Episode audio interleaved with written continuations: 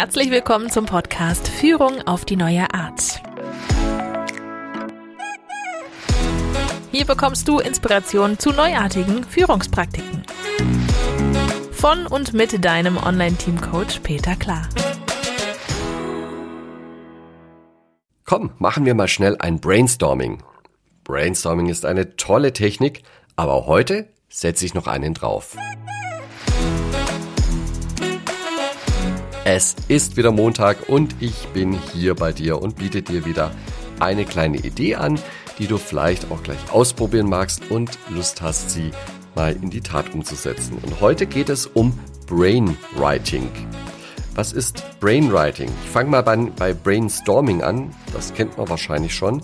Das ist eine Kreativitätstechnik zu einer Frage. Brüllen alle aus einer Gruppe ganz spontan ihre Einfälle zu dieser Frage raus. Und es gibt einen Moderator und der nimmt diese Ideen auf. Und wichtig dabei ist, dass er nicht selektiert oder nicht sortiert und diese Ideen auch nicht vertieft, sondern die werden alle nur der Reihe nach aufgeschrieben.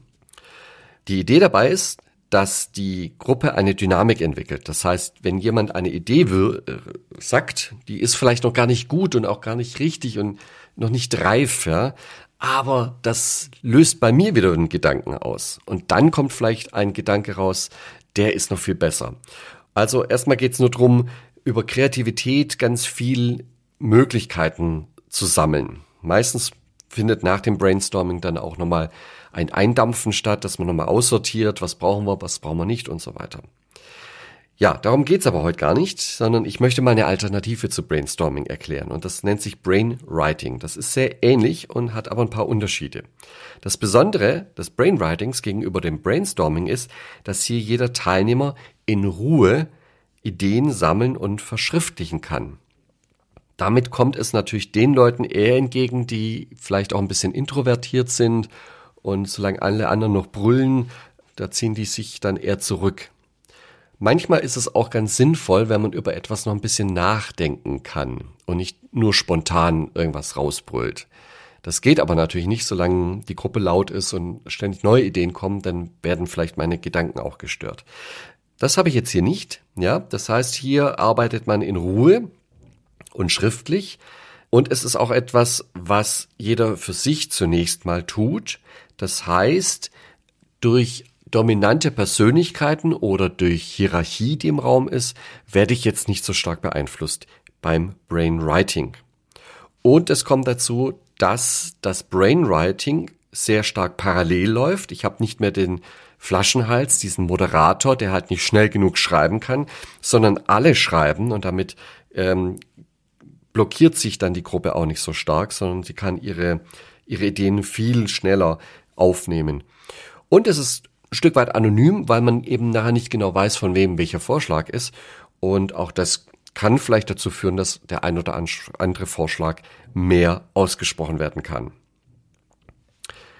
Schauen wir uns an, wie funktioniert die Praktik.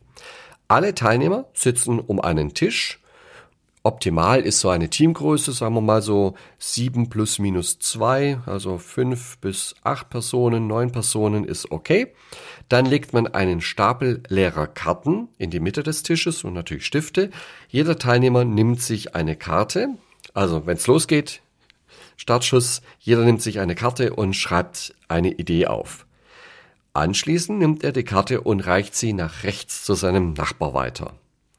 Und dann kann er sich weitere Karten, leere Karten nehmen und neue Ideen aufschreiben und legt die auch alle nach rechts zu seinem Nachbarn. So, wenn man jetzt gerade keine eigene Idee hat, dann kann man mal nach links gucken, weil dort hat ja vielleicht der eigene Nachbar schon eine Karte hingelegt. Dann nimmt man die, liest sich die kurz durch, vielleicht fällt einem da was dazu ein. Dann kann man das direkt auf der Karte ergänzen und kann die ebenfalls wieder nach rechts weitergeben. Also man hat immer die Möglichkeit, entweder eine leere Karte aus der Mitte zu holen und etwas Neues aufzuschreiben oder eine Karte von links zu nehmen und die anzureichern. Wenn man jetzt selbst sehr kreativ ist und ganz viele Karten selbst schreibt, dann ist es auch okay, wenn man eine, die eine oder andere Karte, damit die nicht so lange liegen bleibt, einfach mal von links nimmt und ungelesen nach rechts weitergibt. So, das heißt, die Karten laufen jetzt im Kreis in dieser Gruppe rum Irgendwo gab es einen Urheber, der hat die Karte in Umlauf gebracht. Alle anderen haben die Karte gelesen und ergänzt oder haben sie einfach weitergegeben. Zum Schluss kommt diese Karte aber ja wieder beim Urheber an. Und der sieht das dann, hat auch nochmal die Möglichkeit, ja, der sieht die ganzen Ergänzungen, die erfolgt sind, kann auch nochmal ergänzen. Und wenn er das getan hat, legt er die Karte einfach in der Mitte wieder irgendwo ab. Die Karte ist durch. Und das ist eigentlich schon alles, was da passiert. Jetzt merkst du schon, das hat so ein paar Vorteile. Ja, Ideen können nicht in Diskussion untergehen. Sie sind ja alle auch schriftlich fixiert. Das ist ja alles schriftlich. Man braucht auch keinen Protokollführer oder Moderator mehr, der das aufschreibt, der das dann irgendwie sammelt. Das ist alles, alles schon auf den Karten letztendlich da. Es gibt auch nicht die Möglichkeit, ähm, dass die ganze Gruppe bei einem Vorschlag sozusagen hineinspringt und den dann in die Tiefe runter diskutiert. Das passiert ja beim Brainstorming ganz oft. Jemand sagt was und jemand anderes muss das unbedingt kommentieren. Ja, das kann er ja auf der Karte tun. Äh, das führt aber nicht dazu, dass die ganze Gruppe jetzt an diesem einen Thema irgendwie festbeißt, sich festbeißt, ja. Sondern durch die Karten fließt nach wie vor der ganze Gedankengang weiter. Theoretisch ist es auch so, dass man nicht so genau weiß, wer was geschrieben hat. Ähm, aus der Praxis würde ich das jetzt so nicht unbedingt bestätigen, weil man ja durchaus so ein bisschen am Schriftbild sieht, wer hat da was gesagt. Aber nichtsdestotrotz, vielleicht ist das auch ein Kriterium, was manchmal ganz günstig ist. Wenn die Gruppe sehr groß ist und man sich noch nicht so gut kennt und die Schrift nicht kennt, dann mag das eine Rolle spielen, dass man sich eher etwas anonymer fühlt und damit äh, vielleicht auch mal Gedanken äußert, die man in einem Brainstorming so nicht, nicht gesagt hätte. Auf jeden Fall ist es auch wieder eine schöne Praktik, weil dort Gleichberechtigung in der Gruppe herrscht. Selbst wenn dort irgendwelche Führungskräfte und irgendwelche Hierarchen mit drin sitzen, ist es so, dass die ja auch nur Karten schreiben und weitergeben. Da ist jetzt gar kein Unterschied. Auch ihre Meinung oder ihre, ihre Aussagen, die sie auf Karten schreiben, hat ja keine andere Gewichtung als alle anderen Aussagen auch. Die stehen einfach mit auf derselben Karte. Und damit adressiert man zum Beispiel auch sehr introvertierte Teilnehmer viel stärker und sie haben viel eher die Chance, sich einzubringen und ihre guten Ideen, die sie ja durchaus haben, äh, anzubringen. Beim Brainstorming, da stehen so eher die extrovertierten Menschen, die so ein bisschen laut nach vorne brechen im Vordergrund und da kann das manchmal zu kurz kommen und das ist schade, weil gerade introvertierte Menschen häufig sehr gut reflektieren können und sehr gute Vorschläge haben. Was mir an dieser Praktik sehr gut gefällt, ist, dass es hier nicht mehr so einen Moderator gibt, der irgendwie etwas bevormundet oder etwas steuern müsste, sondern die Gruppe kann hier ganz für sich arbeiten und steuert sich auch selbst. Und in aller Regel muss man auch gar nicht vorgeben, wann, wann, wann das Brainwriting beendet ist, weil die Gruppe findet selbst heraus, dass sich jetzt nicht mehr viel tut. Vielleicht schreibt auch nur noch einer, dann wartet man noch kurz und dann ist man fertig. Da gibt's noch eine Variante zu dem Brain Writing und das nennt sich Brain Walking.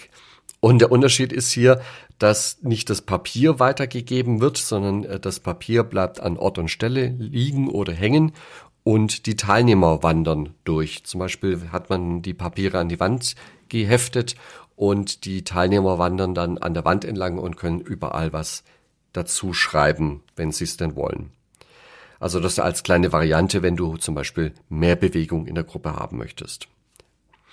Ja, so viel für heute. Du merkst, es muss nicht immer das klassische Brainstorming sein, sondern es kann auch mal ganz anders laufen. Du kennst jetzt, wie Brainwriting funktioniert und kennst seine Vorteile. Am besten probierst du es einfach mal in deiner Gruppe aus. Ja, das war's für heute.